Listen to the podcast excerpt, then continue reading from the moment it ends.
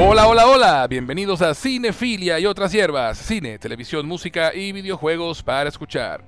Hoy continuamos con el tercer episodio de la serie del momento, La Casa del Dragón.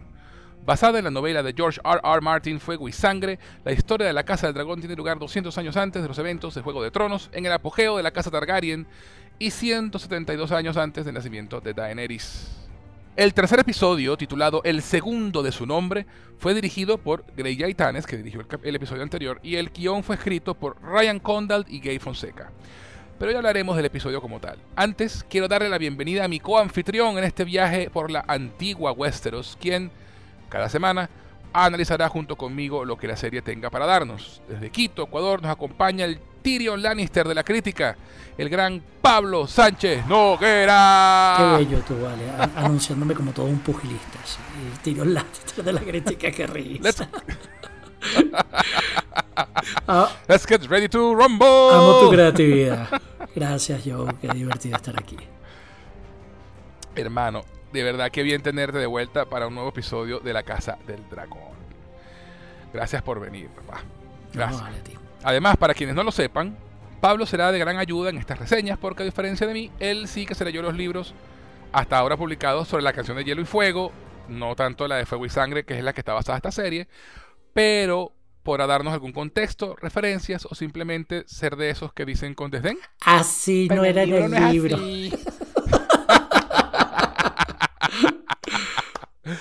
Ya nos enteraremos de su opinión porque les informo a quienes no nos conocen aún que nuestra idea siempre ha sido no hablar de la película o serie que discutiremos en el programa hasta estar frente a los micrófonos grabando. Así que ni yo sé lo que Pablo opina del episodio, ni él sabe lo que opino yo. La idea es conversar sobre cada episodio, dar nuestras opiniones sobre lo visto y, ¿por qué no?, especular un poco sobre lo que pueda suceder más adelante en la serie. Pero antes que nada, mi pana, ¿dónde pueden encontrarte en las redes sociales? Sabes que arroba Sánchez Noguera, me pueden seguir en todas mis redes. Y yo soy profesor de español como lengua extranjera. Si tienen amiguitos que quieran aprender español, pueden conseguirme en TikTok en arroba clickspanish. Excelente. Y a quien les habla pueden encontrarlo tanto en Twitter como en Instagram como arroba en José, en José. Si nos están escuchando por Anchor, Apple Podcasts, Spotify o cualquiera de las plataformas de audio, les recuerdo que también pueden encontrarnos en Evox, donde pueden descargar los episodios y escucharlos cuando quieran. Y adicionalmente pueden encontrarnos en YouTube como Cinefilia y otras hierbas. Si nos están escuchando por YouTube, no olviden suscribirse, compartirlo por lo menos con dos amigos, dejar un comentario y un like, y que esto nos ayudará a crecer y a encontrar más audiencia. También les informo a nuestros seguidores que Cinefilia y otras hierbas tiene un Patreon en el cual les ofrecemos beneficios adicionales a quienes deciden apoyarnos económicamente. Van a www.patreon.com barra cinefilia y otras hierbas. Adicionalmente, si quieren escribirnos para hacer cualquier comentario, dejarnos un saludo, lo que prefieran, pueden hacerlo al correo cinefilia y otras hierbas gmail.com. Cinefilia y otras hierbas arroba gmail.com. Dicho esto, comenzamos. Comencémosle.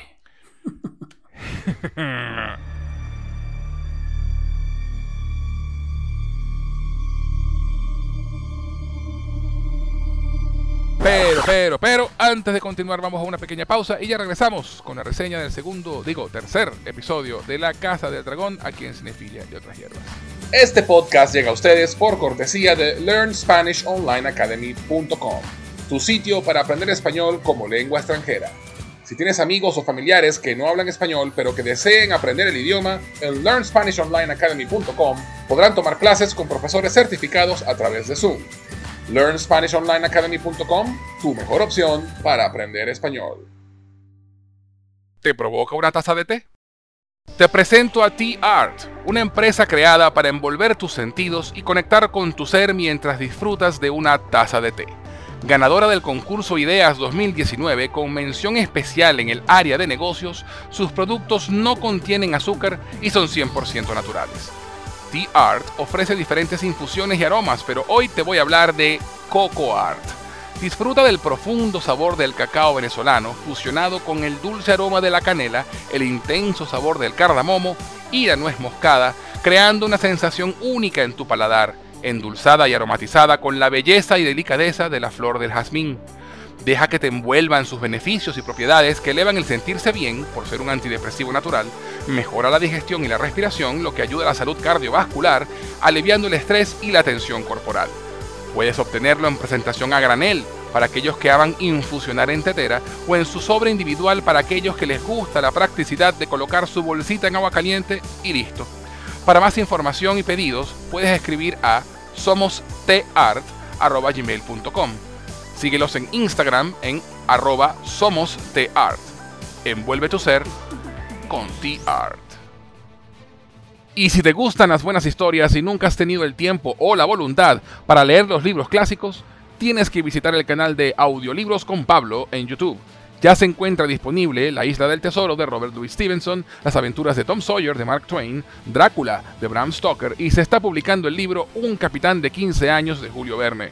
Lo mejor de este canal es que es completamente gratuito. Además, podrás conocer al narrador, ya que le puedes ver la cara a Pablo mientras él te lee el libro y puedes seguir el texto en pantalla, ya que lo verás marcado con el cursor.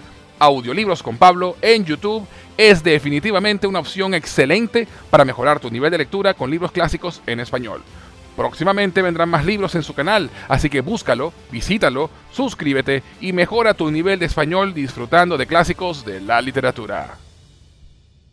Señoras Frikis es el podcast de humor y nostalgia sobre juegos de rol, cine, televisión, cómics y música que nadie había pedido. Cada mes, tres muchachas que pasan la treintena se sientan a la mesa para contar batallitas y hablar sin criterio de temas frikis desde un punto de vista desenfadado e irónico. El programa está disponible en Evox, Apple Podcasts, Google Podcasts, Spotify y en su web www.señorasfrikis.com. ¿Qué esperas? Suscríbete y conviértete en un hashtag Nieter.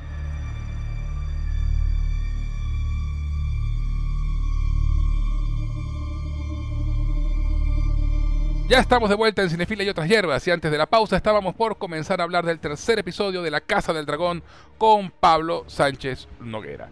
Entonces, vamos a entrar lleno en materia. ¿Te parece bien? Me parece excelente. Bueno, perfecto. Les advierto a quienes nos escuchan que vamos a hablar sin tapujos y con todos los spoilers posibles para poder analizar la obra. Así que si no han visto el, episodio, por favor vayan a verlo y luego regresen para que conversen con nosotros. En serio. Vayan y regresen. Ok. Ahora sí. Entremos en materia. Dracaris.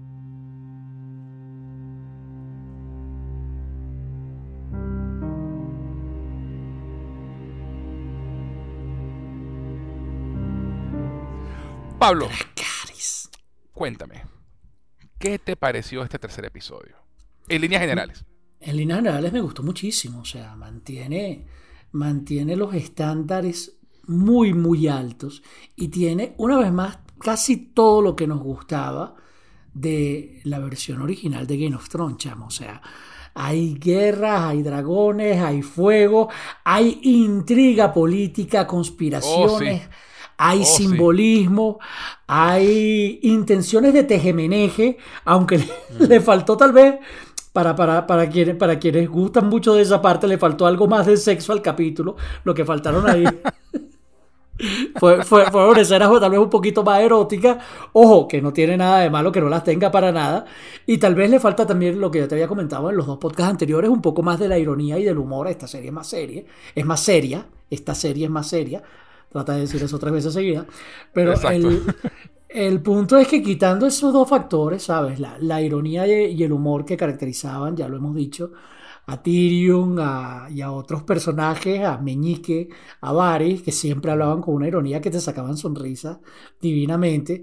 Esta serie se, mueve mucho más apuntándose al drama y quitando las típicas escenas de, sexo que, que, que no tenía el más mínimo pudor de, de exhibir. Es, fuera de esos dos elementos, este capítulo tuvo todo, todo lo que nos gustaba de, la serie anterior. Y lleva, pues, ojo, ya se nos había mostrado en los dos capítulos anteriores que esta serie tenía todo lo que nos gustaba, excepto esas dos cosas, pero esto lo lleva a un nuevo nivel. O sea, tiene más de todo y la parte de intriga política finalmente se ve mucho más fuerte y mucho más significativa y cobra mucho más mayor peso para la trama, planteamiento y resolución de conflictos, cosa que no se había visto de manera tan, tan relevante los dos episodios anteriores. A mí me gustó muchísimo.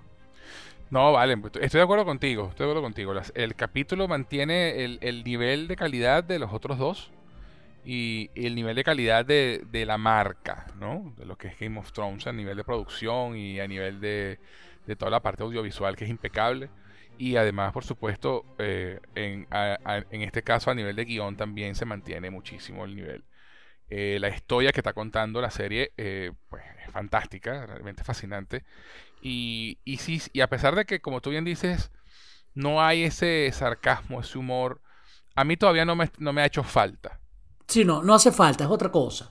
Es No. otra cosa. Simplemente es, una, es algo que caracterizaba la serie anterior que esta no tiene y no está mal, ¿eh? Eh, Plantea una Claro, diferencia que, que, claro. que, que a mí me parece mejor que no lo tenga y eh, a que, a que lo exhiba sin necesidad. Exacto. Eh, Igual con las, con, con las escenas de sexo. Totalmente de acuerdo también. eh, de hecho, eh, ha compensado con los tapices en, en la Fortaleza Roja, ¿no te has dado cuenta?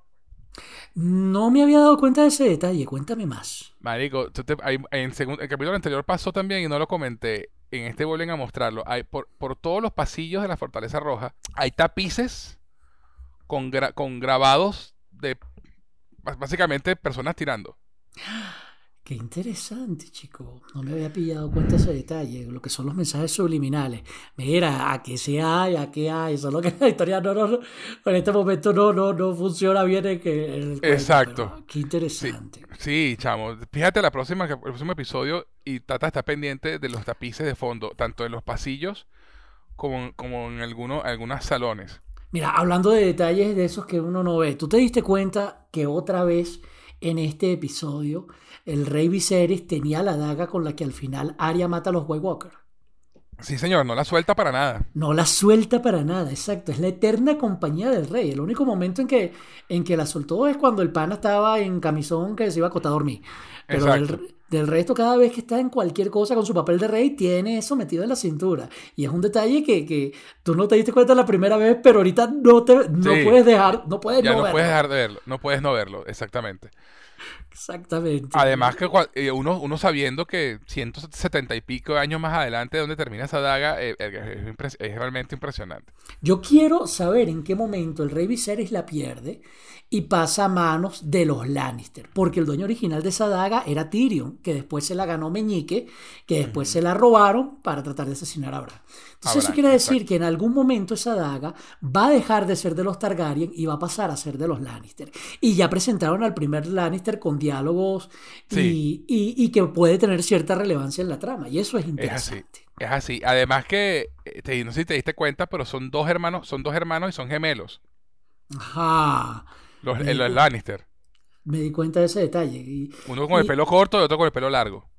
y el actor que hace eso es el primero que mata a la montaña en la primera temporada. ¿Tú te diste cuenta de eso también? No, no, eso El- no me di cuenta.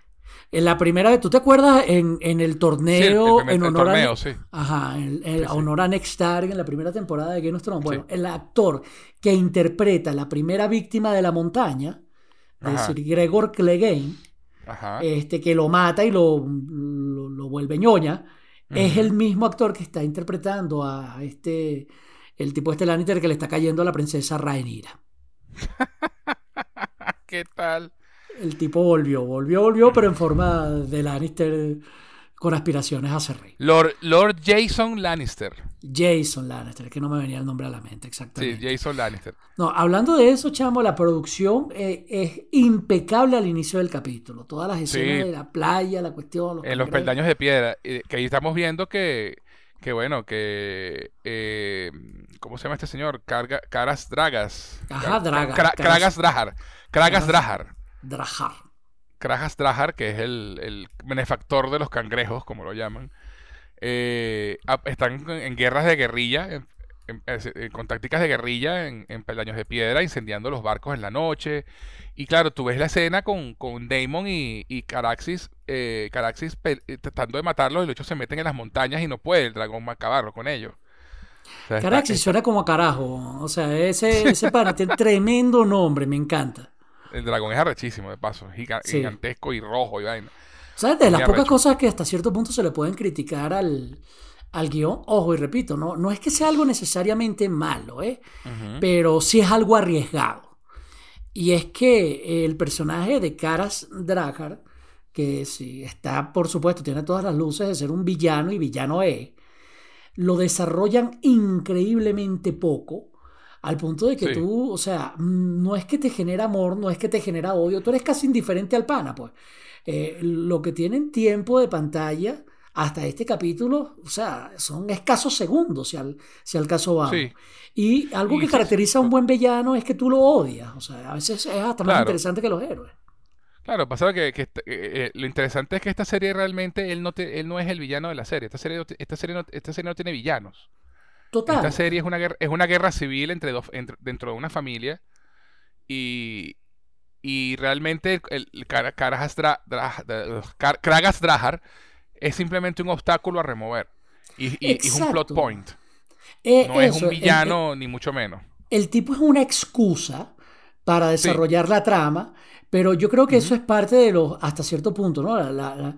Eh, a, mí me llamó muchísimo la atención, tú sabes, el tweet que leímos de Luis Carlos, ¿no? Que, que decía que a pocas horas de haberse estrenado el capítulo, el capítulo tenía una clasificación de 9.9 en IMDB. Ya bajó, ya está en 8 puntos y algo.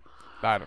Pero ese 9.9, ahí es donde tú dices, oye, la gente es una intensa, porque esto no es ni, ni de broma. Ni de cerca. Ni de, cerca. más cerca, más mejor que, que, la batalla de los bastardos y otros capítulos de Game of Thrones. Y es que la batalla de los bastardos fue tan maravillosa porque tú tenías... Está en otro, nivel, marico. Total.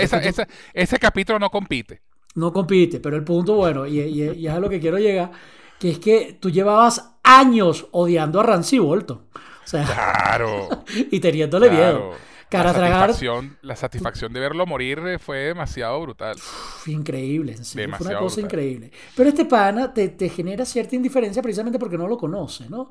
Sí, ah, Un tipo ahí que nos está envidiando, vamos a darle y demás. Entonces, le, si le tiene su amor a Diamond, de que el amor que puedes construir en dos capítulos, que no es mucho, Exacto. pero de repente es suficiente. Pero tú sabes que eh, hay, bueno, es George R. Martin, cualquier vaina puede pasar, pero sería increíblemente injusto e incoherente que Daemon se muriera frente a este pana, pues. Claro, no, totalmente.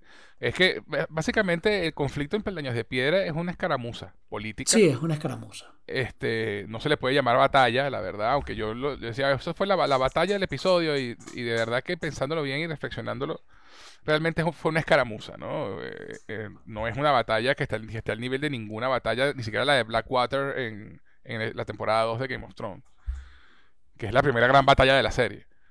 Este, y realmente, la, y tanto es así que ocupa los últimos 20 minutos del episodio. Sí, este, pero, pero tiene más tiempo y te llama sube y baja que cuando Daenerys le echó los dragones a los tipos estos allá en Meereen y este, que, lo, que le dijo, estoy aquí para negociar su rendición y los tipos, pero nosotros te vamos a joder. No, no, no, salieron los tres dragones, Dracarys, mátalos a tres y en cinco minutos mataron toda vaina. Sí, tal cual. Exacto. Fue, fue mejor que eso y eso ya de por sí es un momento súper épico. Totalmente, este, totalmente. Pero bueno, y, vamos a salir de eso y hablar de esa escena una vez, de, de toda esa batalla, porque ah, se, le, se, le hizo, se le hizo mucho énfasis a la idea de que este es el episodio, la primera gran batalla de la serie, se, se, vendió mucho eso. Y, y realmente es, es, un, menos de un cuarto de episodio. Sí, como te digo, me, me, recuerda a eso. Es que las escenas con los dragones son así, chamo. que tanto, Que tanto puedes poner? O sea, de por pues sí, ni, siquiera hablo de los dragones, hablo de la batalla como tal. Ojo, fue interesantemente sorpresivo, ¿no? El punto. Cuando. Yo te confieso que cuando sale, como, como sabes, yo no me he leído el libro de, de Fuego y Sangre, ¿no? Pero cuando sale Daemon con la bandera blanca, a mí me pareció totalmente coherente con el personaje que ese tipo prefiera perder por su propia cuenta que ganar con el apoyo del hermano.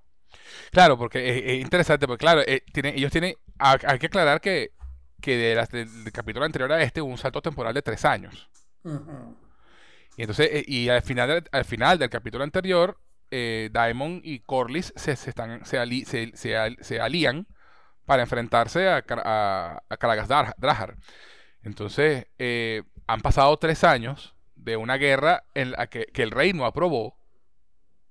Y por, y por, ende Viserys no le dio apoyo a su hermano porque él, él le dijo no, no, te metas en peo y el hermano se metió en peo y bueno, ese es tu peo básicamente. Básicamente. Este, y claro, al final de cuentas eh, ella, por supuesto, Viserys habla con, con, con su esposita, con su nueva esposa. y, y ella le dice, coño, Alicent, se me olvidó, se me el nombre, eh, Alicent, y ella le, dice, bueno, pero ¿qué prefieres tú? ¿Seguir peleando con tu hermano? ¿Qué, le conviene más al reino? ¿Tú y tu hermano eh, reconciliado o que este carajo esté jodiendo allá en años de piedra? Básicamente le dice, mira, o sea, deja el orgullo a un lado y me anda la ayuda porque si pierden te jodes tú. Claro, y que cuando este recibe la carta de la nota, mata al mensajero prácticamente. Coño, sí, chamo, el, el, ejemplo perfecto de Don't Shoot the Messenger me, vas a ayudar, te agarro a coñazo, coño. O sea, y, es totalmente coherente con el personaje, como te digo. Entonces, yo estaba, sí, o sea, el, capítulo hace bien en ese sentido de engañar al espectador, de hacerte creer en realidad que, que se va a rendir. Cuando el tipo empieza a avanzar y se las tira a Superman, yo solita puedo con el ejército, yo, pero es que este pana, resteado, guapo y apoyado, o sea me recordó a los chihuahuas, tú sabes, que le ladran al perro grande. El hecho no le tiene miedo a nada, o sea, de serio fuerte. Cuando, y cuando empiezan a salir los demás y está el ejército y viene el dragón, tú dices, ah, ok, ya, ya, ya. Y te acuerdas que la cuestión que eso lo habían planeado, pero ¿quién va a ser lo suficientemente loco como para meterse, para hacerlo salir de las cuevas? Cosa que también es interesante y te plantea y te, y te dice, bueno, ¿cómo derrotan al dragón? Eso escondiéndose, escondiéndose en las cuevas. Así es que ha durado la guerra eh, durante tres años y los tipos han podido sobrevivir. O sea, muy al estilo los vietnamitas contra los gringos. Tal cual, eso fue lo que yo pensé también. O sea, la guerra de guerrilla de, Vietnam. se escondían en las cuevas y salían a matarlo y se volvían a, esconder. Se habla de la crueldad y te lo muestran, ¿no? De la crueldad que tuvo Caras Dragar con todos los, los, los quienes participaban en la guerra y contra sus enemigos. Pero todavía has pillado que probablemente esa crueldad se deba a que el tipo está enfermo con Soria Gris, ¿no? Sí, sí, sí, sí. Me di cuenta. Y, de hecho, no, me acordaba el nombre de la enfermedad, gracias. Este, pero sí, tal cual. O sea, cuando lo ves, y, y, son cosas, ese tipo de cosas que tú dices, ah, mira, qué interesante este detalle de este personaje, ¿no? Y, realmente no hace falta saber más nada, porque al final de cuentas lo matan y ya. Es un, es un obstáculo a remover para avanzar la trama. Pero por, lo menos le dieron algo de, personalidad visual. Sí, le dieron algo bastante. O sea, ese tipo es una, una action figure de movimiento. O sea, en serio, total. Es un muñequito de colección donde lo ponga. Lástima que no haya tenido, bueno, quién sabe, de repente es lo mejor. Pero el punto es que si hubiera sido un personaje relevante, tú puedes hacer un muñequito de él, pero muy, muy, muy fácil de identificar y seguramente muy divertido. Visualmente el tipo de pana se siente con todas, como, todas luces como el villano. Exacto, exacto. Y, y, bueno, imagínate. La, la, la, escena es, además la escena es espectacular porque está la batalla, la vaina y todo el mundo, el dragón, el dragón de, de, de este, de este chamo que es el hijo de Corlys, eh, Leonor, Leonor Velaryon, este, que se llama Bruma, el dragón, por cierto este, escoyetando todo y el humero y de repente sale Damon de las cuevas arrastrando medio cuerpo del tipo, el torso. Qué sanguinario también, exacto. Maravilloso ese punto. Ojo, y después de haber recibido un flechazo, o sea. Dos flechazos, uno en la, en la pierna y otro en el hombro. En el hombro, exactamente. Donde tú dices, coño, el pana es el que es, o sea, él está, él está claro que, que, que o sea, el momento en que dijo, voy a recibir ayuda, ya esto no lo podemos postergar, postergar más. Exacto, exacto. es lo que tú dices. Yo prefiero, que uno, y por eso es que funciona la escena. Porque ellos, ellos antes estaban hablando de usar a Damon como carnada. Lo, habían conversado antes y, estaban todo bueno, pero no, que sí, ¿qué tal? Y cuando pasa esto, que llega el mensaje del rey con la, te va a mandar 10.000 hombres con tres barcos, no sé cuánto, este, el, el carajo dice, no, pana, como tú dices, yo prefiero morirme a que aceptar la ayuda de mi hermano ahora a estas alturas del partido. Que me maten bien matado y yo me morí o el triunfo es mío, pero no lo voy a compartir. Exacto. Y el tipo dijo, bueno, me la juego y se la jugó y mira. Eso. Eso es como el que el, como el que se cansa de todo y abre su propia empresa y dice, me la juego con todo, pero voy a ganar. Eso, eso. Y nada, la, funcionó, la, la, treta funcionó y bueno, tomar, retomaron eh, los peldaños de piedra que venía siendo dolor de cabeza de por, por, lo menos durante 5 o 6 años. Lleva ese peo armado. Eh, y entonces, bueno, nada. Eso es el final del episodio y es como que el, eh, digamos que la, la escena de acción del, del- del episodio. Sí, no, y además te lleva a un clima muy, muy, muy satisfactorio. De pana que es satisfactorio ver a Daemon arrastrando ese medio cuerpo ensangrentado. Sí. O sea, lo picó por la mitad. Y, y- y- y- lo que me gusta es que, o sea, e- es, muy sutil. No te muestra una batalla cuando este pana se enfrenta a. Cuando Daemon y, y Draghar se enfrentan. No. Simplemente te muestran. Daemon entró a la cueva y salió con medio cuerpo. Ya, papá, no te voy a mostrar nada más, no hace falta. O sea, eh, eh, lo, lo que me gusta es, es- es eso, es la, es la economía de, o sea, están tratando con un público que sabe y hilar cabos en ese aspecto. Y a veces utilizan mucho, eh, eh, están utilizando ese, ese, lenguaje Hitchcock que te muestro más cuando no te muestro. Entonces, está simpático, ¿sabes? Sí, sí, no, está, está, está muy bien. Pero realmente no es ni el, ni el lomito del episodio, ni siquiera lo más importante del episodio. Como buen eh, episodio de, buen- de Juego de Tronos, es el Juego de Tronos lo que tiene de fascinante. Por lo menos para mí. El lomito, desde el punto de vista visual, tal vez, pudiera ser la batalla. Pero tienes razón, desde el punto de vista de trama y sentimiento, es lo que ocurre en la mitad. Sí, no, durante todo el resto del episodio, porque Sí, realmente, durante todo el resto del episodio. o sea, lo, como dijimos, todo este, todo este conflicto de, de Perdaños de Piedra en total puede- podrá abarcar 20, 25 minutos del episodio, cuando mucho. Y estoy siendo generoso. Está siendo generoso. Es un cuarto de episodio, tal vez un poquito más, pero ni. Entonces, claro, este episodio, exacto, este episodio se llama El segundo de su nombre.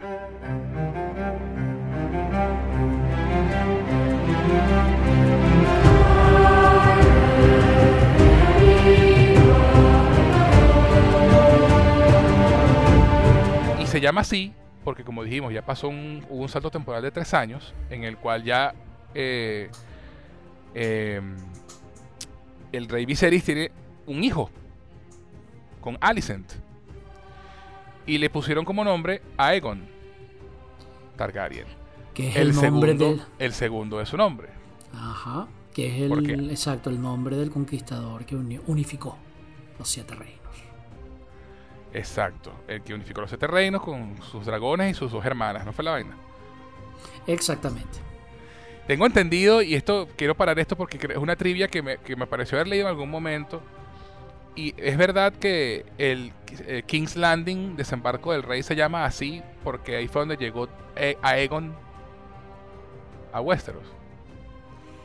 Eh, ha- hay un debate con respecto a eso, según tengo entendido. Tengo, repito, ha- hay que revisar, pero tengo entendido que mucha gente cree que eso es así, pero en realidad no es así. Y de hecho te lo aclaran en el principio del libro de Fuego y Sangre, que me empecé a leer. Ok, ok, El libro, hay una parte del libro, me parece recordar que haber leído.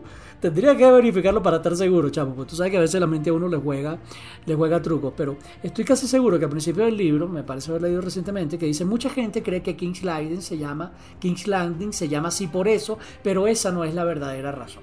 Y el, el libro por ahí te da este cuál es la verdadera razón, pero no me acuerdo en este instante. Recuerdo haber Ah, dicho, recuerdo haber leído que dicen, que dicen precisamente que esa no es la verdadera razón del nombre de, de desembarco del Ah, rey. Pero sí, está en los primeros, en las primeras páginas de Fire and Blood. Vale, pero me, me- me comprometo para el próximo episodio aclarar esa, esa duda entonces y, y salir de ese, de ese misterio de cuál es la verdadera razón este, de, de por qué se llama Desembarco del Rey. Pero bueno, volviendo al episodio. Entonces, esos tres, estos tres años, el Rey Viserys tiene su gran cacería para celebrar el segundo cumpleaños. Su, segun- su, su- su- segundo cumpleaños, el del, el del príncipe, ¿no? Aegon.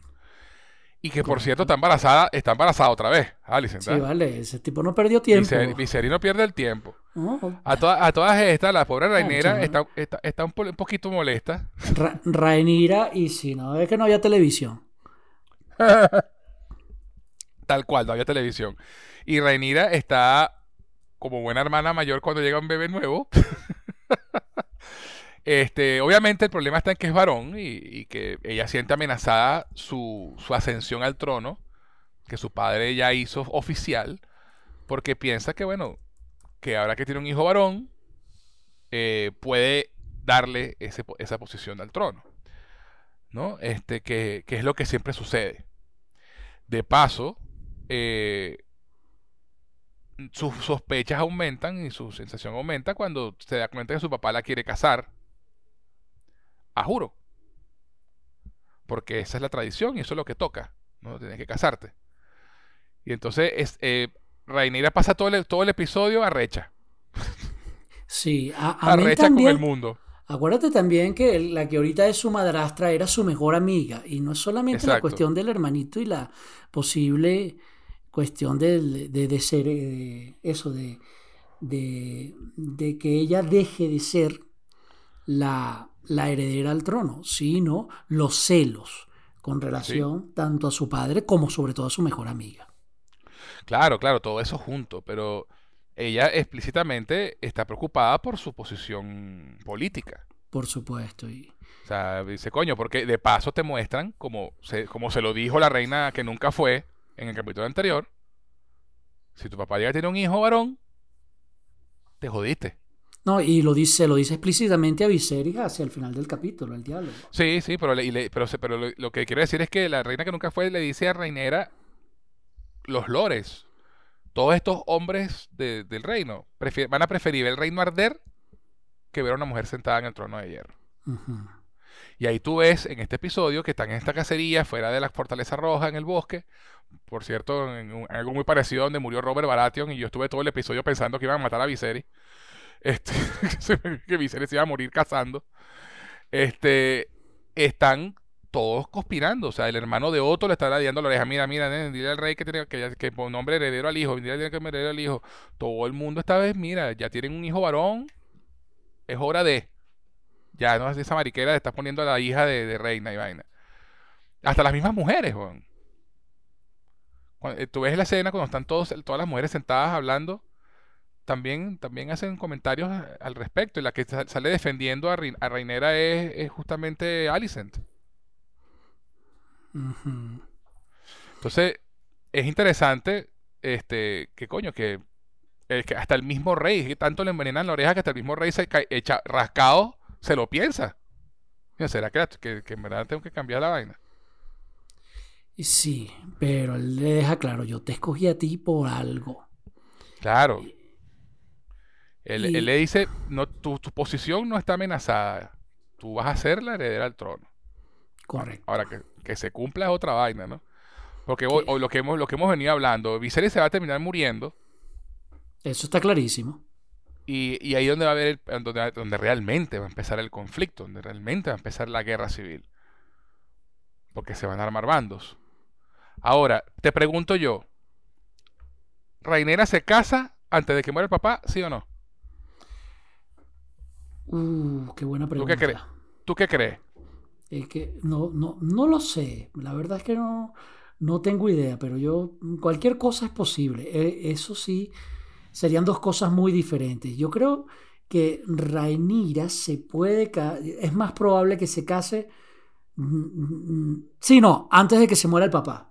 Simplemente. Yo también pienso, yo también creo que sí. Antes de que se muera el papá. Simplemente por aquello de que el reino, o sea, ella no, en ningún momento se hace mención de que reinó sola. Exacto. Y, y, eso, y, si ella hubiera, no se hubiera casado antes de, de que se muera el papá, habría ya habido alguna punta, tanto en la historia original de Canción de Hielo y Fuego como en esta, de que fue la primera en la primera, la primera monarca mujer. Correcto, en reinar en los siete reinos. Sí, o sea, sabemos, sabemos que no va, que esta caraja no se va a sentar en el trono. Correcto. Mira, mira cómo me jugó mi mente una, una, pequeña pasada. Estoy revisando el libro, las primeras páginas que leí, y, y, lo que dice textualmente es que muchos suponen erróneamente que el reinado del rey Aegon Targaryen empezó el día en que desembarcó en la desembocadura del río de Aguas Negras al pie de las Tres Colinas, donde luego se fundaría la ciudad de desembarco del rey, pero no fue así. Eh, el reinado de él empezó después de la conquista, pero si desembarco del rey se llama desembarco del rey, fue porque él desembarcó ahí por primera vez en Westeros. A ver, ok. Entonces sí, sí, sí tienes razón. La cosa es que la confusión no era que la ciudad no se llamaba así, era que su reinado no empezó el día que él pisó Que esa él desembarcó. Le, Exactamente. pu- le pusieron ese nombre por, en honor al hecho de que él llegó allí y ahí fue donde, se- donde desembarcó por primera vez en Westeros. Pues, donde Correcto. En Westeros por primera vez. Y lo que te dice es eso, que él después de, de conquistar los siete reinos, eh, mucha gente creía que él iba a ser su, iba a, a hacer de la capital eh, a la, ciudad de Antigua. Mm. Ah, Antigua. Ajá, la ciudad, la ciudad antigua iba a ser su, donde él se iba a establecer, pero él decidió establecer la ciudad, en, establecer el poder político en la ciudad esta de las tres colinas, donde se fundaría Desembarco del Rey. Qué arrecho. Muy Ese fue el pequeño bien. detalle, listo, ahí está, cómo están los libros, ¿viste? Yo sabía que algo se había leído, y mi, pero no confiaba del todo en mi mente, ya viste, ahí estaba la confusión. Per- perfecto, Pablo, buenísimo. Gracias entonces por, por hacer el research. Este, como, como buen productor que eres, No, bueno, no, te, po- no, no- podías quedarte con esa vaina hasta la semana que viene. No, totalmente, totalmente. A menos de, como te digo, me lo empecé a leer ya, no me lo he terminado ya.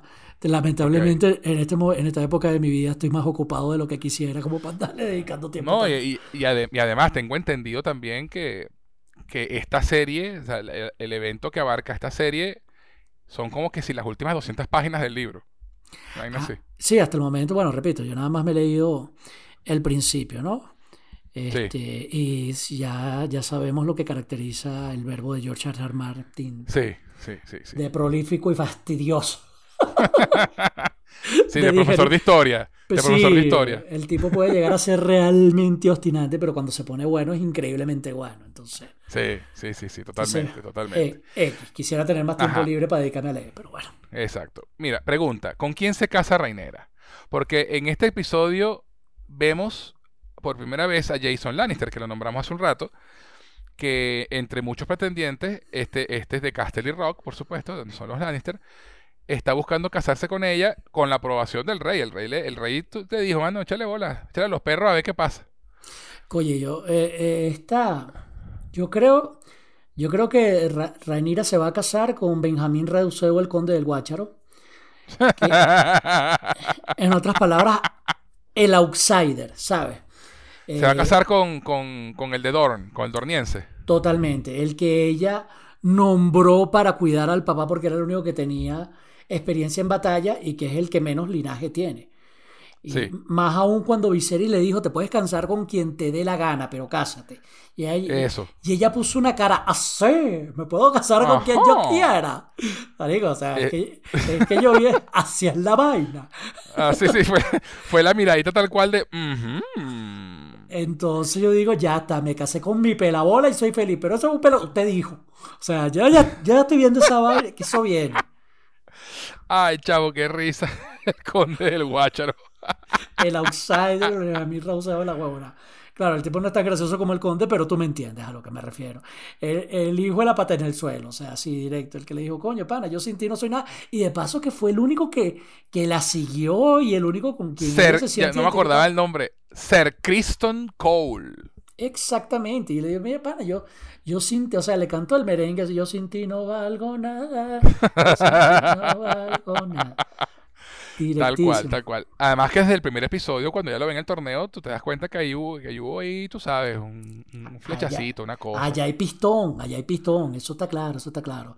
Este, y ahora, él le dijo que se puede casar con quien ella quisiera, pero acuérdate lo que, de, de lo que le dijo Alicent al respecto, que fue la que le dio el consejo. Hazle creer que ella está eligiendo a su pretendiente. Sí. Pero, oye, Porque ni de vaina van a dejar que se case con, con, con, Kristen Cole. yo creo, yo creo que es posible, ¿oíste? Yo creo que es posible. Porque el rey firmó su sentencia cuando dijo, este, capaz ya alguien ya se llevó el libro, está, está, está escuchándonos a nosotros y dice, ilusos. Sí, sí, que ya verán, ya verán, ya verán. Ya verá, eh, alguien ya tiene aquí todas las respuestas y eso es lo que me... Pero bueno, Nosotros aquí Eso es lo que te desespera y te quieres leer el libro por eso, ¿verdad? Quieres Sí, saberlo eh. Total, total, chamo. O sea, eh, es una cuestión. Siento que estoy discutiendo sobre si Rob Stark va a tomar desembarco del rey o no. Ay, pana, ustedes no, no saben lo que, lo que viene con esa boda en lo que él se vaya a casar. O sea, ¿entiendes Exacto, que Sí, Eh, eh, siente- uno siente como que, ay, qué chévere, Rostar se casó por amor. Todo va a salir bien. Todo va a salir bien. y- no, y- el bicho va, va a tomar King's Landing primero o los va a sitiar. Sí, yo creo que él va a matar a Tywin Lannister. O sea, siento que estamos así, Mari, perdiendo el tiempo hablando de pendejadas. Yo te digo, yo particularmente, y, este- y es mi predicción, no la van a dejar casarse con Kristen Cole. De- ella se va a terminar casando políticamente. Yo creo que sí se va a mi, casar y con mi- Christian Cole. y- y- y mi y mi candidato sigue siendo el mismo que dije la semana pasada, el otro hijo de Corlys. Yo creo que no, no es que no la van a dejar, ¿eh? Hay una diferencia entre no la van a dejar y mm, ella no va a poder. ¿Y a qué me refiero? El Ajá. rey Viserys ya le dijo, usted se casa con quien se le pegue su regalada gana y se la va a casar. Entonces, ¿cómo evitas que ella escoja mal al tipo matando al pretendiente? O sea, una Claro. cosa es que no, Puede ser. tú te puedes casar con él, sí, si quieres, pero ay, ay, qué pena, se murió. O, o se muere Viserys repentinamente y necesita un matrimonio que, que le garantice una alianza. Y ese matrimonio es el, es el que realmente conviene. Porque Viserys debió haberse casado con la, bueno, no debió, la- con la niña de 12 años, pero políticamente hablando, era el matrimonio, era, el- el- era la, la alianza que iba a arreglar todos los problemas. Claro, era lo que más le convenía. Así como en este momento a Renira lo que más le conviene es casarse con su hermanito de dos años. Chamo, Otto, por Dios. oh, ¡Qué mente, marico! Otto es la mente. Chamo, o sea, verga, claro. O sea, uf, uf. Pero en No, serio no, es, qué lo- es tremenda solución. locura. O sea, a mí me parece... Claro, claro. Y, bueno, y, y- y los Targaryen tienen fama de eso, ¿no? sí, de bueno, pero inbreeding, de, de endogamia. Ustedes se casan entre hermanos todo el tiempo, que ella se... Oye, pero que, que él tiene dos años. Ah, eso ya crece luego, eso se cría. Otto es una mentecita. Además, claro, o, además, Otto no le conviene que, que Rhaenyra se case, por ejemplo, con el hijo de Corlys. para nada. Porque, Porque él quiere cementar, él quiere cementar a los Hightower como, como, como un elemento fuerte y familia fuerte en la corona. Y la única Claro. Hightower es la reina. Y lo interesante, que tú sabes por qué, tú sabes por qué el plan de Otto no va a funcionar. Porque, a ver, Porque en toda canción de Hielo y Fuego no existe un solo apellido de Hightower en ningún lado. Esa familia desapareció. Tú sabes que eso, eso está Exacto. condenado. Tú sabes que eso está condenado. Eso está más muerto, papá, que los teléfonos públicos monederos.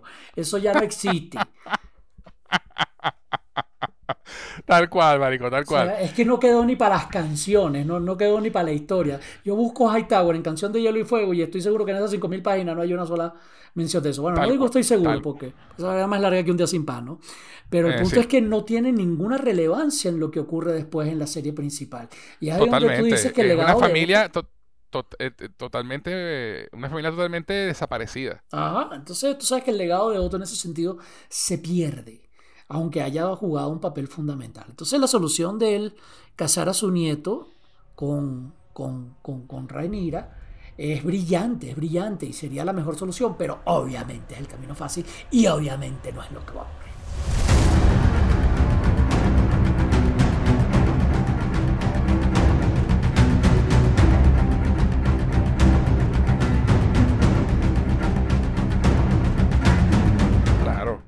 Por supuesto que no. Pero bueno, como te digo, yo creo que el, el candidato, y se lo, y alguien se lo dice, no me acuerdo, creo que es uno de los de los, de su consejo, le dice, que se case tu hija con el otro hijo de Corlys.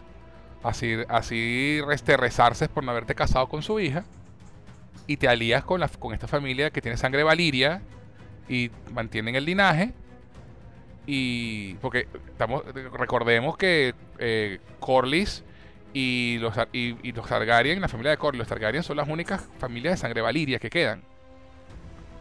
¿no? Que, vienen, que, vienen de, que vienen de Valiria, ¿no? Entonces, eh, yo creo que, que Rhaenyra va a terminar casada con ese chamo, con el hijo de Corlys. Yo creo eso, no, no es por, por jugar, pero si yo fuera Jorge Martínez, yo mandaría a matar a, al, al panita este por el, con el que Reinira tiene, tiene pistón que, es, el- que es el pelabola, que es su verdadero amor, entre comillas.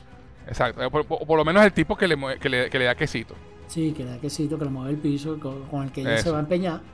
Ella va a decir, yo me quiero casar con este. Ah, bueno, mátelo. Lo, lo matan. Le dicen, bueno, cásate con Corley ahorita y la van a obligar a casarse con eso. Con, bueno, Corley es el papá. Ah, bueno, Este, eso, el hijo de eh, El, el hijo de Corley que, se, que tiene un nombre por L que se me escapa ahorita. Corley, Larry eh. y Moe. ¿Cómo se llama? Exacto, exacto. Este, Leonor, se llama Leonor. Leonor. Eh, Pero sí, sería una Y- solución muy políticamente interesante y que probablemente haría infeliz a Rhaenyra, lo que quiere decir que puede pasar. ya, ya, totalmente. Este, no, y, y entonces, bueno, todo este peo está armado ahí de con quién se va a casar la muchacha. Este, el, este Jason Lannister fue, fue el primero que da- trató de meter, la, de meter la, la mano en, la, en, la, en, en la- en el fuego allí. Y lo primero que hizo la carajita fue hablarle un pedo al papá enfrente de todo el mundo. A mí no me estés vendiendo como un pedazo de carne. Y ven, y- Coño, chamo. El pobre Viserys, que no puede ser más, más pusilánime porque no puede, este termina pegándole gritos a la hija en medio de todo, enfrente de todo el mundo. Sí. Cosa que nos lleva a otro momento, donde tú ves la pusilanimidad, si acaso tal palabra existiese, del rey. Que es cuando la cuestión, ¿no? ¿no? Que vimos el ciervo blanco, que buen presagio para su hijo, que no sé qué. Y al final, mira, no conseguimos este, pero te conseguimos este otro. Aquí tienes la lanza para que lo mate. Y el bicho ni, Coño, a- chamo, el ni simbolismo amarrado ahí, y a la primera dijo, "Uy, para, pero El qué". simbolismo, marico. Totalmente. Es una O cuestión. sea, él es, el, él es el rey, pero está a la merced de lo que digan los demás. Y, ajá, y aún así cuando te lo ponen todo en bandeja de plata no eres lo suficientemente fuerte para acabar con tus enemigos a la primera. Ni aún No, ni siquiera. Yo, estando amarrado. yo ni- o sea. yo ni siquiera lo vi así. Yo lo vi más como. Tienes que. Te estás obligando. Te, te están obligando a hacer algo que no quieres hacer. Y lo, y lo vas a tener que hacer por presión. Porque la, la reacción de Viserys, a mi parecer, era: Yo no quiero matar a este animal. Ajá. Y, y no se atreve a... A, a- a- desafiar. A desafiar al resto. Y eso es. Para mí, ese fue el simbolismo más grande. Igual que el hecho de que, de que apareciera luego el, el- el venado blanco, se le apareciera a Rainera. Ahí, ahí yo me permito citar a Rick Sánchez de Rick and Morty en uno de sus capítulos que dice, aquí hay una lección y no voy a ser yo el que la diga. que, que- que pasan muchas cosas, chamo. Este, por Sí. un lado, exacto, el, el venado blanco se le aparece a Rhaenyra y cuando el caballero este, oye, que tiene que ser en pichirre porque no, no, no Creston. me quedo con el nombre. Eso. ¿Cómo? El, se llama Ser Creston Cole. Criston Cole. Ajá, ser Creston Cole, ese. Criston, Este, Criston, con I. Como Cristo. Jesucristo. Ajá, Cristo. Ajá. Cu- Cuando Cristo le dice, ajá, ahí está, lo voy a matar, y ella le dice, no, no lo mate. Y, es, y, es, y es donde, este, repito, todo eso es muy simbólico. Amén del otro momento súper simbólico que no hemos hablado. Y es que Claro. ya va. ¿Cómo muere Robert Baratheon a manos de un jabalí?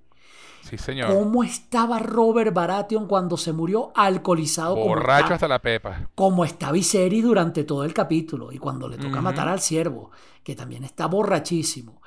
Pero ¿qué le pasa a Rhaenyra cuando se enfrenta a un jabalí como el que mató a Robert Baratheon? Ella Lo, vue- lo vuelve mierda. coge Guáramo y lo mata con sus propias manos. Repito, tú mezclas todo eso en una licuadora, allá hay una lección, no voy a ser yo el que la diga, pero ahí está. sí, sí, sí, sí.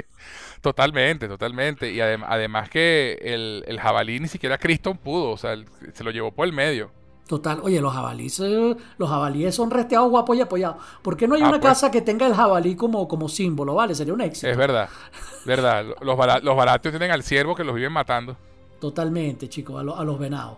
Pero bueno, Eh, este, No, y, y además el- también el simbolismo de, de- de- que se le aparezca a ella, al venado blanco, que según la, la tradición es que es buen augurio para, que, para, que se- para quien se le aparezca, ¿no? total, o sea, eso podría Pero, eh, sugerir pero- que ella es la verdadera heredera del trono de hierro, eso está clarísimo. Claro, pero si, si, nos ve- si lo vemos como el, como el simbolismo de, de matar al venado, porque esa es la tradición, ¿no? Se aparece el venado blanco lo- y lo matas, y es lo que te da la suerte. Ella no lo mata, Entonces será, a lo mejor no le da la suerte, ¿sabes? ¿Quién sabe? ¿Quién sabe? De repente también dejarlo vivo pudiera ser, ¿no? No sé. Sí, no, por eso. Ya veremos, porque por- no se ve ya veremos, pues. El punto es que no se ve como un mal augurio, ¿sabes? Que ella le perdone la vida. No se ve. No, no, totalmente. No se ve, pero sabe, pero por otro lado sabemos que ella no se va a sentar jamás en el trono. Hablando de pequeños detalles, yo no diría jamás, ¿no? Pero quién sabe.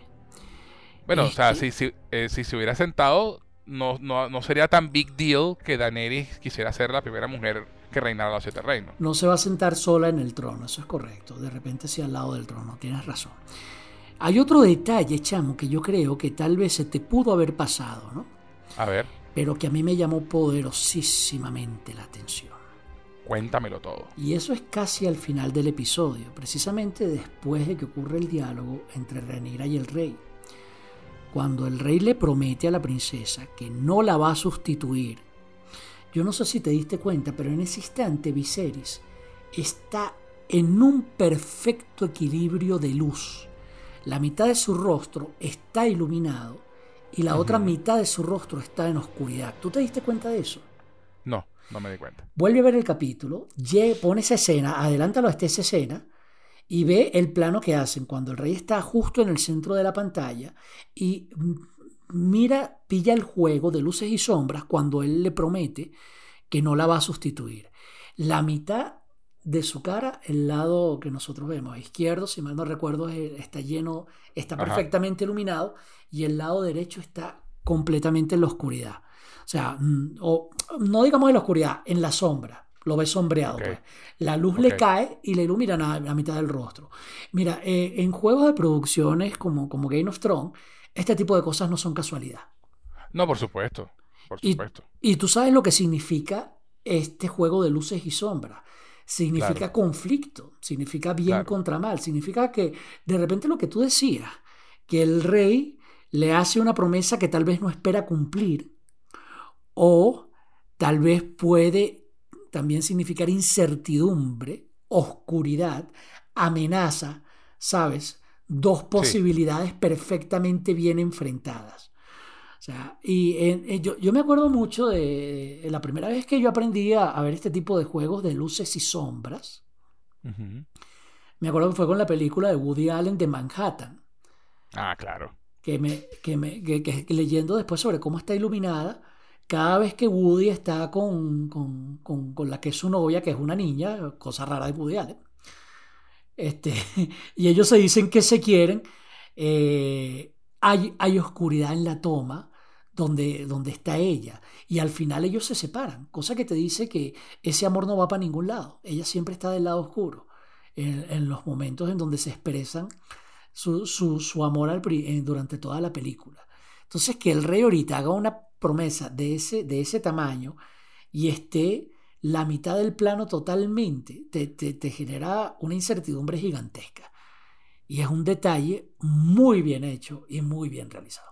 Sí lo está, sí lo está. Y, y es interesante ver entonces eso, si hay un conflicto interno en, en Viserys, eh, que lo tiene que haber a juro, porque él está entre dos aguas, está entre las aguas de, de que, de coño, de que realmente, él realmente quiere que su hija sea heredera del, del trono, genuinamente lo quiere. Y, por otro, lado se está, empezando a dar cuenta que se está echando encima a todos los a todos los lores de los siete reinos, manteniendo a su hija como heredera, como heredera. Porque todo el mundo quiere que el tipo nombre al hijo ahora. Entonces está entre la idea de decepcionar a su hija y la idea de, de enfre- de enfrentarse este, a este conflicto con, su reinado. Y siendo el pusilánime que es, pues no, no termina de dar un paso definitivo para ninguno de los dos lados. Y no solamente a todos los tipos de los siete reinos, también se echa Otto y, y su gente interna. O sea, eso está... Bueno, bueno, pero ellos, ellos forman parte de, de- de sus, de, su, de su reinado, ¿no? De la gente que, que, que- él, que él reina. Sí. Entonces, bueno, como te digo, ese momento a mí me parece simbólico e interesante. Sí lo es, sí lo es. Me recuerda mucho a, a la, a la escena, una de las escenas finales del retorno del Jedi, Ajá, que no sé, si- no sé si la recuerdas, por supuesto. que, que, que él está en, en la oscuridad, eh, está metido bajo unas escaleras y Darth Vader le está diciendo, o sea, coño, que... Luke está ahí exactamente otra Eh, vez. y en Luke tiene justamente tal cual la vaina de oscuridad y luz en, la, en su rostro exactamente por la mitad. El conflicto. Porque está diciendo, ah, cuando Darth Vader se, le lee la mente, dice, ah, tienes una hermana. Obi-Wan fue sabio al ocultármela. Si tú no, unes, si tú no te unes al lado oscuro, tal vez ella sí lo haga.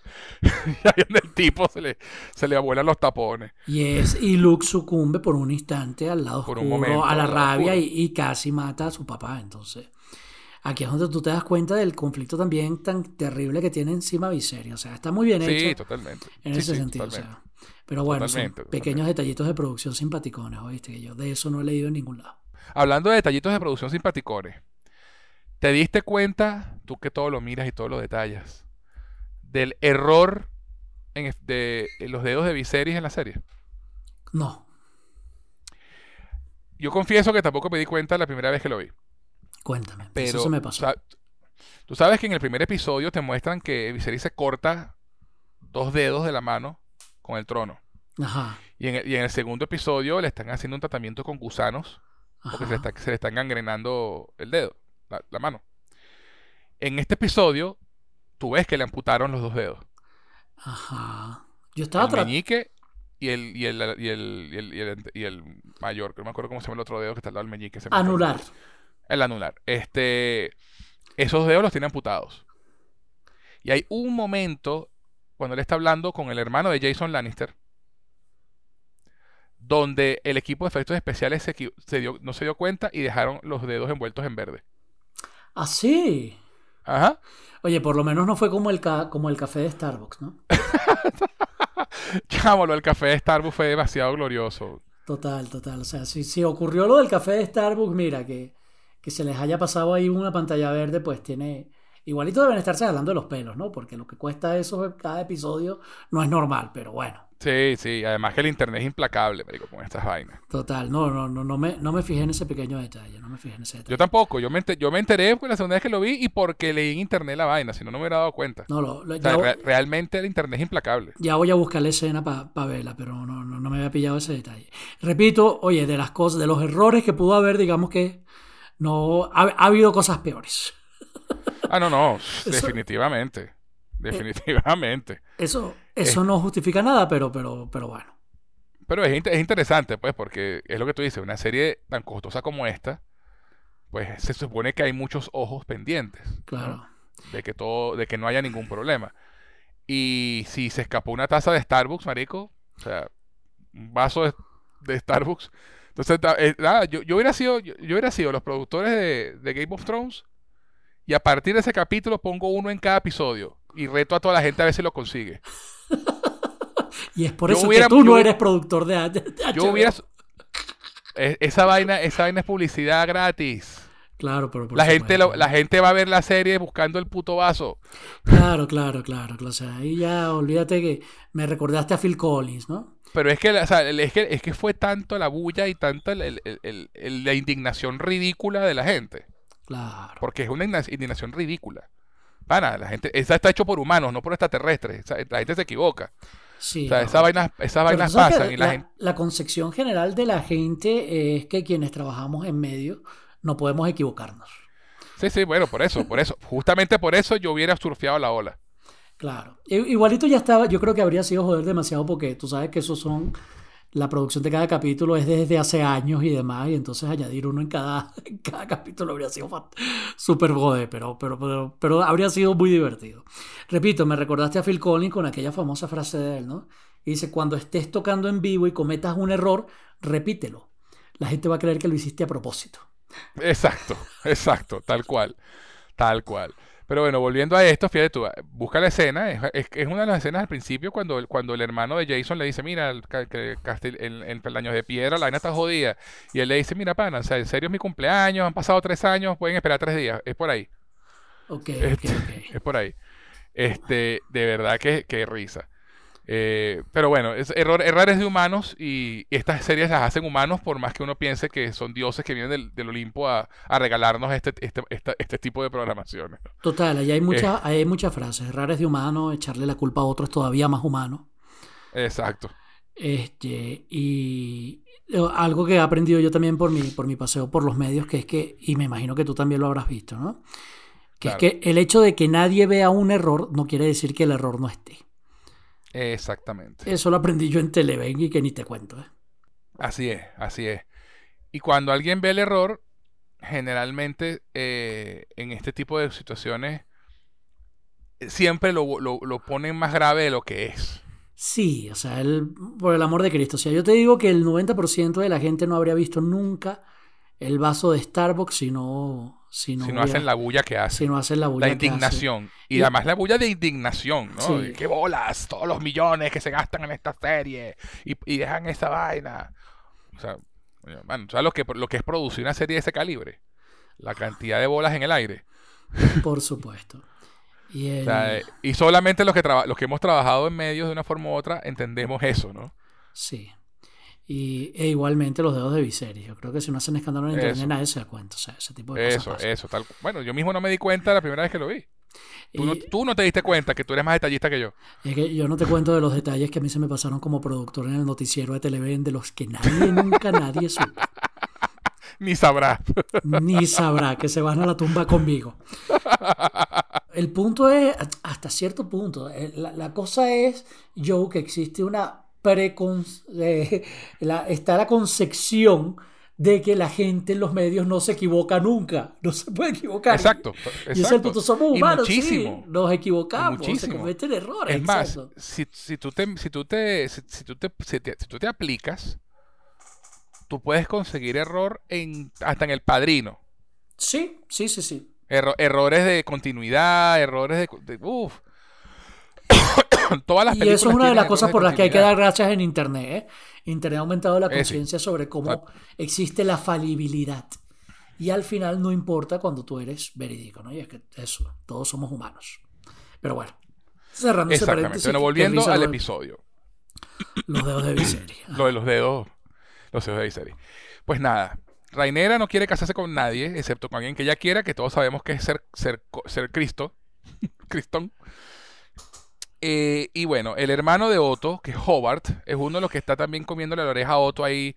Este, mira, tiene que decirle a Viserys que, que, que nombre heredero a, a Egon, no sé qué, qué tal, qué pin. Y Otto termina tan presionado que te termina diciendo a la hija que le meta la idea al rey en la cabeza.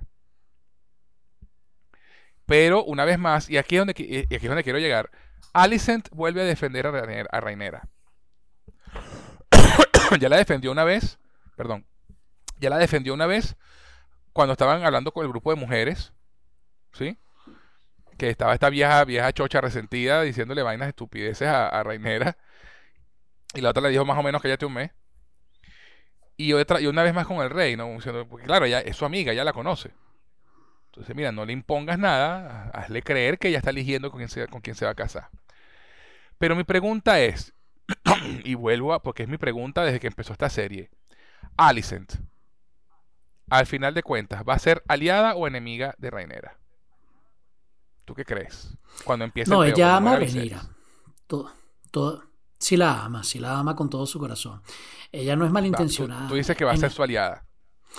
eh, mientras no tenga que escoger entre el papá y Rhaenyra, ella va a ser ahí medio suiza, ¿sabes?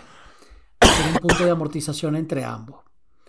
El problema va a estar cuando los intereses del papá y los intereses de Rhaenyra sean totalmente opuestos y ella tenga que escoger. Y aún así, en ese aspecto, ella va a buscar siempre hacerle el menor daño posible a Rhaenyra. Totalmente, totalmente. Porque yo creo que ahí había amor de verdad, pero la tipa no es gafa. Si me, si me- si me sale Doa con el rey, prefiero casarme con el rey que con la princesa. No, de bola, de bola. Ella no es gafa nada. Pero mi punto es que a mí me da la impresión que Alicent es, va a ser una villana en potencia.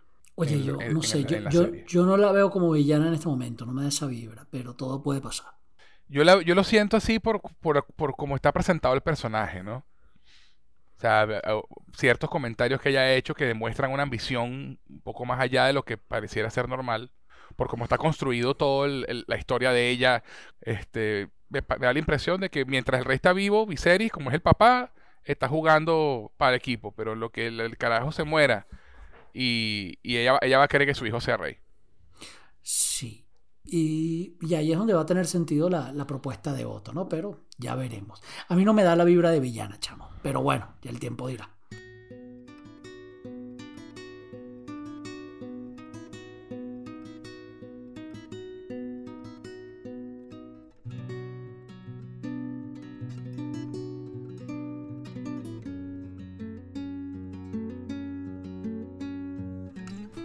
Sí, no, bueno, ese, ese soy yo que lo veo, que lo veo así, de, no sé de dónde lo saco, simplemente es instinto.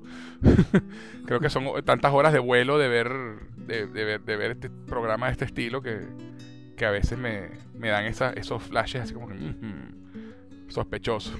sí, vale. Tú sabes que predecir este tipo de cosas es parte de la diversión de este show. Es así, es así. Bueno, mi compadre, un excelente episodio. La verdad que la serie ha mantenido su calidad y ha, mantenido, y ha sido constante en, en, en lo que ha entregado. Eh, mi episodio favorito sigue siendo el segundo. Hasta ahora de estos, de estos tres, pero este es un muy buen episodio. Ha sido un muy buen episodio. Ya, ya veremos. Para mí es muy, muy pronto para hablar de favoritos, simplemente entre tres. Pero este me gustó bastante. Sí, sí, es muy bueno. Y bueno, como siempre, hermano, una conversación maravillosa. Esta serie se pone cada vez mejor. Gracias por acompañarme una semana más. Gracias a ti por la invitación. Nos vemos entonces en el próximo podcast. Así es. Este programa entonces ha llegado a su fin, pero antes de irnos, Pablo, de nuevo, ¿dónde podemos encontrarte en las redes sociales? Arroba Sánchez Noguera y en todas mis redes, excepto en TikTok donde soy arroba clickspanish. Perfecto. Y a quien les habla pueden encontrarlo tanto en Twitter como en Instagram como arroba en Jose, G-U-Z en. Adicionalmente, si quieren escribirnos para hacer, cualquier, para hacer cualquier comentario, dejarnos un saludo o lo que prefieran, pueden hacerlo al correo cinefilia y otras hierbas arroba gmail.com. Cinefilia y otras hierbas arroba gmail.com. Bueno, hermano, nos vemos la semana que viene para conversar sobre el cuarto episodio que lleva por título King of the Narrow Sea, el rey del mar angosto, que es el título que le van a dar a Viserys, a Viserys no, a Daemon, por haber vencido a Krajas Trajar en los peldaños de piedra. Y que promete estar interesante, sí señor. Váyalo yo, hasta la próxima. Bueno, hermano, Valar Morguli, hermano. Valardo Ageris. Suerte y Gaceta Épica. Y ustedes, mis cinéfilos, no olviden comentar, compartir y suscribirse a nuestro podcast para que sean de los primeros en escuchar las reseñas episodio a episodio de La Casa del Dragón.